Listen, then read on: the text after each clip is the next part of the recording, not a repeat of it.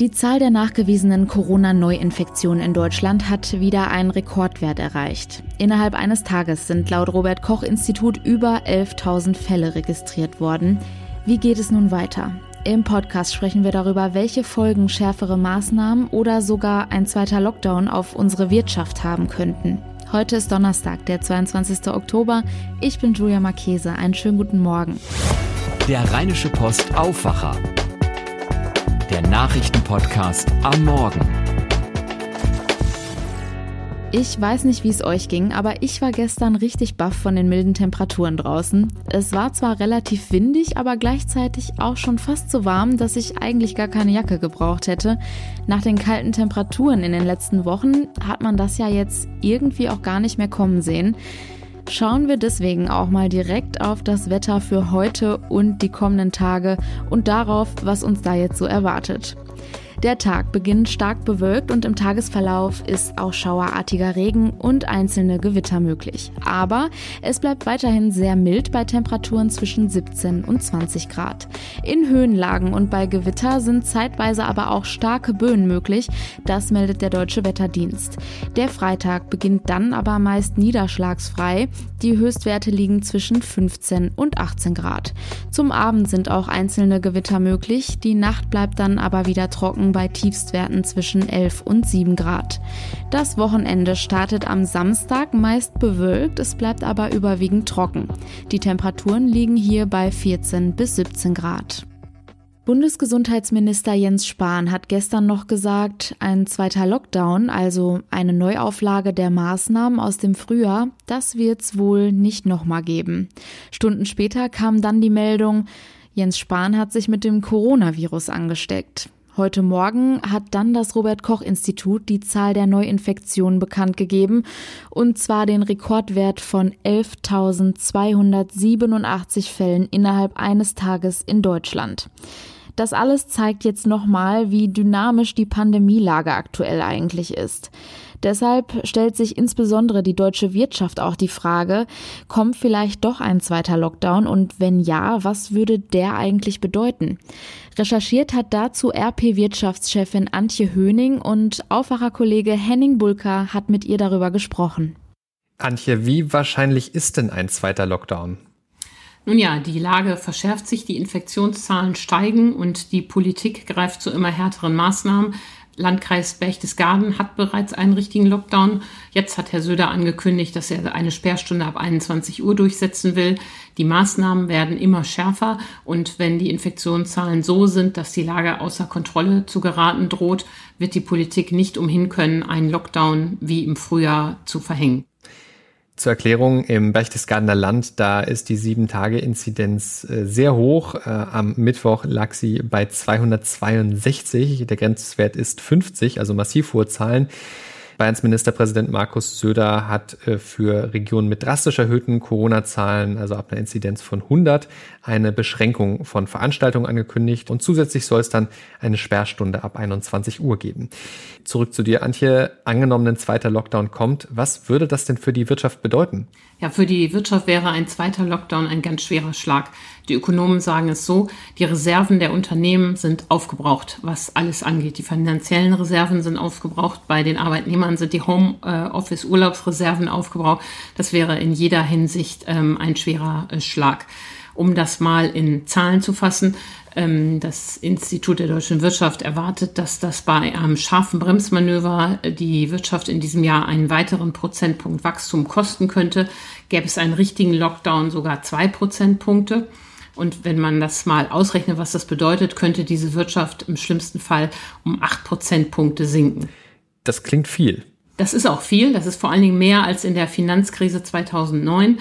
Es ist ja immer die spannende Frage, war es damals schlimmer? Ist es diesmal schlimmer? Ähm, acht Prozent wäre deutlich über dem Einbruch bei der Finanzkrise 2009. Und sowas haben wir seit dem Zweiten Weltkrieg nicht gehabt. Wenn wir auf NRW schauen als starker Wirtschaftsstandort, was würden wir hier davon merken? Ja, auch NRW wäre davon deutlich betroffen. Bisher war es ja so, dass wir etwas besser durch die Krise gekommen sind als der Bund, weil NRW nicht so stark wie Bayern oder Baden-Württemberg von der Autoindustrie abhängt. Deshalb machen wir die Aufschwünge, aber eben auch die Abschwünge nicht in der Tiefe mit. Ein zweiter Lockdown wäre aber auch für NRW ähm, gravierend in seinen Auswirkungen. Auch da muss man mit einer Verschärfung der Rezession natürlich rechnen. Und das wird sich in ganz vielen Dingen niederschlagen. Die Zahl der Pleiten wird drastisch steigen. Das kommt auch daher, dass ja zum Jahresende das Insolvenzantragsrecht Gott sei Dank endlich ausläuft. Und die Zahl der Arbeitslosen wird zunehmen. Wir haben ja derzeit in NRW gut 700.000 Arbeitslosen und man muss kein Prophet sein, dass es dann weit über 800.000 Arbeitslose in NRW geht, im Bund sogar weit über drei Millionen. Das wären Zahlen, die wir so lange nicht gesehen haben. Wir haben ja einen vierjährigen Aufschwung hinter uns. Wir hatten ja schon die erste Welle im Frühjahr mit harten Einschränkungen. Da wird zwar immer wieder darüber diskutiert, ob das wirklich ein Lockdown war. Anders als in anderen Ländern war es ja bei uns zum Beispiel nie verboten, vor die Tür zu gehen. Äh, kann man denn schon beziffern, was uns diese erste Runde bisher gekostet hat und wie langfristig die Schäden sind? Weil das hätte ja dann auch Implikationen darauf, wie langfristig die Schäden eines zweiten Lockdowns wären. Ja, für die Wirtschaft war das im Frühjahr eindeutig ein Lockdown. Die Innenstädte waren zu, also Lebensmittelmärkte waren auf, aber alle Handels-, Modehandel und Buchhandel und so weiter war ja zunächst zu. Das hat die massiv bedroht, diese Branchen. Ähm, Karstadt hat auch deshalb aufgegeben, ja, weil es war der Tropfen, der das fast zum Überlaufen ähm, brachte. Der Tourismus ist tot. Die größten deutschen Touristikkonzerne TUI und Lufthansa als Flugkonzern müssen bereits mit Staatshilfe gestützt werden. Ähm, der Lockdown hat äh, den Strukturwandel massiv beschleunigt, es hat wie ein Brandbeschleuniger gewirkt. Die, das Aussterben der Innenstädte wurde beschleunigt und der Tourismus ist am Boden. Und da ist ja auch überhaupt keine ähm, Entspannung in Sicht jenseits der Frage des ähm, Lockdowns. Denn auch wenn wir im März einen Impfstoff bekommen, der Sommerurlaub 2021 wird auch nicht so stattfinden, wie wir das bisher bisher gewohnt waren. Heißt, was tun wir jetzt? Was kann man jetzt machen? Ja, die Politik ist in einer äh, schlechten Lage. Ähm, sie hat viel Pulver schon verschossen. Das Insolvenzantragsrecht äh, muss wieder in Kraft gesetzt werden. Das muss man auch machen zum Schutz der Gläubiger. Das müssen wir kurz erklären. Was war da die Übergangsregelung bisher? Bisher war es ja so, dass man binnen drei Wochen Insolvenz anmelden musste, wenn man zahlungsunfähig oder verschuldet war. Diese Regel hat man ja ausgesetzt, um äh, die Leute nicht in Scharen zum Insolvenzrichter zu schicken. Ähm, zum äh, Ende des Jahres läuft die Befreiung aber endgültig aus und dann muss man, wenn man verschuldet oder zahlungsunfähig ist, eben Insolvenzantrag stellen. Und das werden auch viele machen. Es wird geschätzt, dass es im Januar 10.000 Insolvenzen gibt. Bisher liegen wir ähm, unter dem Vorjahr. Beim Kurzarbeitergeld hat man auch schon alles möglich gemacht. Ähm, das wird man nicht auf äh, Dauer in der Menge ähm, weiterzahlen können. Da also haben wir mal festgestellt, was, die, was man nicht machen darf. Es, ähm, wir sind an einem Scheidepunkt, das glaube ich schon. Und umso wichtiger ist, dass die Politik jetzt alles daran setzt, ähm, die Infektionen wieder unter Kontrolle zu bringen, damit es eben zu diesem Lockdown nicht kommt. Äh, dazu gehören Sachen wie, dass wir alle die Regeln einhalten, Abstand, Masken, Hygiene. Dazu gehört aber auch, dass man die Hotspots, die man ja identifiziert, endlich aushebt. Wer vor zwei Wochen mal in der Düsseldorfer Altstadt war, wähnt sich in einer Zeit ohne Corona. Ich kann auch die Aufregung der Wirte überhaupt nicht verstehen. Die Dinger müssen zugemacht werden. Wenn da die Ansteckungen stattfinden, ist eine Sperrstunde ab 21 Uhr, wie Herr Söder jetzt anrecht, absolut richtig. Das müssen wir machen, um vor allen Dingen die Schulen und Kitas offen zu halten. Das ist das äh, neuralgische, ähm, der neuralgische Punkt. Ähm, hier muss man ähm, die Familien ähm, schützen und die Kinder, die man da um Chancen fürs Leben bringt. Es liegt also an der Politik, aber auch an uns. Antje Höning, herzlichen Dank. Sehr gerne. Die Zahl der Corona-Neuinfektionen in Deutschland hat ja heute mit den über 11.000 Fällen an einem Tag den Rekordwert erreicht. Mit Blick auf die stetig steigenden Fallzahlen will auch das Robert Koch Institut heute zur Entwicklung der Pandemie informieren. Ich spreche jetzt über die aktuelle Lage mit Zoe Tassovali. Sie berichtet für die Deutsche Presseagentur aus Berlin. Hallo. Guten Morgen. So, neuer Tag, neuer Rekord und gerne eine aktuelle Einschätzung von dir zu dieser aktuellen Lage gerade.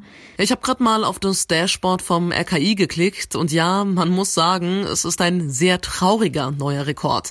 Mehr als die Hälfte der Bundesrepublik ist mit orangenen, roten bzw. tiefroten Flecken bemalt.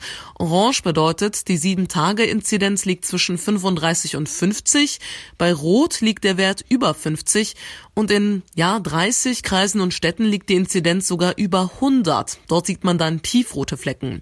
In NRW, Bayern und Baden-Württemberg sieht es am schlimmsten aus. Dort ist auch sehr viel rot bzw. tiefrot gefärbt. Es gibt ja inzwischen auch eine Ampelkarte von der Europäischen Gesundheitsagentur.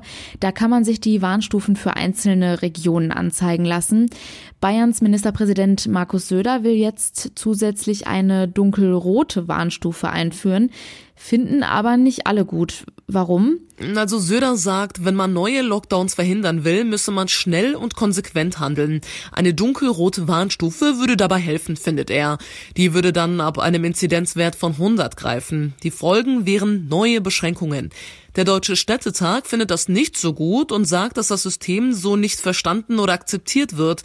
Schon jetzt sind ja viele Leute verwirrt und wissen gar nicht, was gilt denn ab 35 Neuinfektionen, was ab 50. Eine zusätzliche Warnstufe würde demnach noch mehr verwirren. Und ganz Unrecht hat der Deutsche Städtetag da ja nicht. Corona macht auch nicht Halt vor der Politik. Gesundheitsminister Spahn ist gestern positiv getestet worden und in häuslicher Isolation. Gestern Abend hat er dann auch noch mal von zu Hause aus aus getwittert. Wie geht's ihm? Noch geht's ihm wohl ganz gut. Er hat Erkältungssymptome und kuriert sich jetzt aus. Der Gesundheitsminister selbst ist ja jung und ansonsten gesund. Er dürfte die Infektion also ganz gut überstehen, schätzen Experten.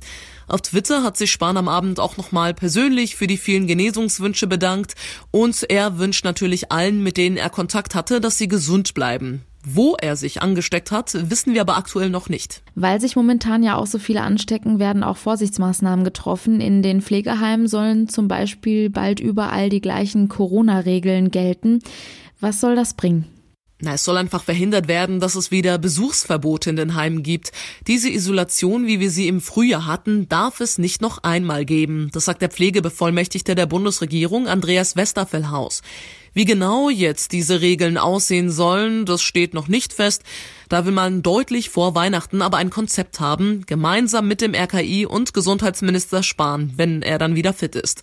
Es könnte aber unter anderem um mehr Schnelltests in den Heimen gehen. Danke für den aktuellen Überblick, Zoe Tassovali. Gerne. Den Überblick über das aktuelle Geschehen in Düsseldorf, den hat Robert Jans von den Antenne Düsseldorf Nachrichten jetzt für uns. Guten Morgen. Guten Morgen, Julia. Wir sprechen heute Morgen über St. Martin. Corona sorgt da ja für einige Änderungen. Dann gibt es Infos für alle Radfahrer. Wir sprechen darüber, wie Radfahrer in dieser Jahreszeit in Düsseldorf am besten von A nach B kommen. Und dann sprechen wir noch über die Maskenpflicht im Unterricht. Die gilt nämlich ab Montag. St. Martin soll auch in der Corona-Pandemie weiterleben. Das hat eine Sprecherin der Martinsfreunde im Antenne Düsseldorf Interview gesagt. Die großen Martinsumzüge fallen wegen des Infektionsrisikos zwar aus, es sind aber Alternativen geplant. Antenne Düsseldorf Reporterin Kirsten Hedwig Rondort. Auf dem Rathausplatz soll es zumindest für die Kinder der Schulen und Kitas in der Altstadt die traditionelle Mantelteilung geben. Und in vielen Stadtteilen wollen die Martinsvereine auch Preise für die schönsten Laternen verleihen, zum Beispiel in Derendorf und Pempelfort. In Unterbilk sollen die Fenster von vielen Geschäften zur Laternenausstellung werden. Acht kleinere Martinsumzüge könnten aber sogar noch stattfinden, wenn die Stadt sie genehmigt. Die Entscheidung soll nach den Herbstferien fallen. Im letzten Jahr gab es rund 140 Martinszüge in Düsseldorf. Wer im Herbst und Winter mit dem Fahrrad in Düsseldorf unterwegs ist, sollte möglichst reflektierende Kleidung tragen. Sie ist nämlich im Autoscheinwerferlicht bis zu 140 Meter weit sichtbar und trägt somit dazu bei, dass Radfahrer früher gesehen werden.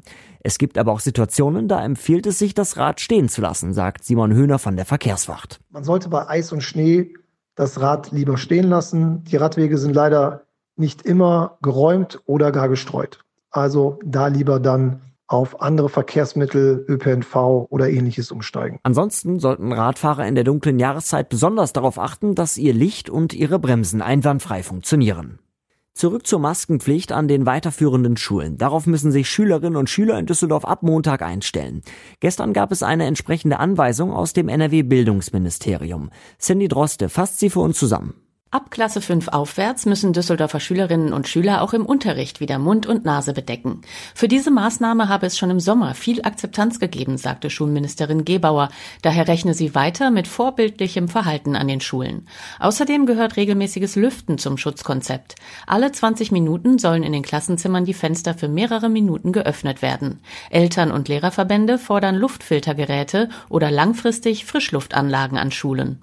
Soweit der Überblick aus Düsseldorf. Weitere Infos gibt es auf antennedüsseldorf.de und immer um halb bei uns im Radio in den Antenne Düsseldorf Nachrichten. Danke Robert Jans für den aktuellen Nachrichtenüberblick aus Düsseldorf. Kommen wir nun zu den weiteren Nachrichten.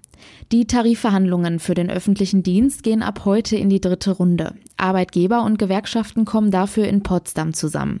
Bereits in der vergangenen Woche hatten sie zweieinhalb Millionen Beschäftigten 3,5 Prozent mehr Lohn und Gehalt in drei Jahresstufen angeboten, sowie eine Corona-Sonderzahlung von 300 Euro. Die Gewerkschaften fordern jedoch weiterhin bei einer einjährigen Laufzeit einen Lohn- und Gehaltsplus von 4,8 Prozent, mindestens aber 150 Euro mehr im Monat. Die Deutsche Bahn und die Lokführergewerkschaft kurz GDL kommen in Berlin zu ersten Gesprächen im aktuellen Schlichtungsverfahren zusammen. Durch die eingebrochenen Einnahmen in der Corona-Krise will die Deutsche Bahn nämlich den Anstieg der Personalkosten dämpfen.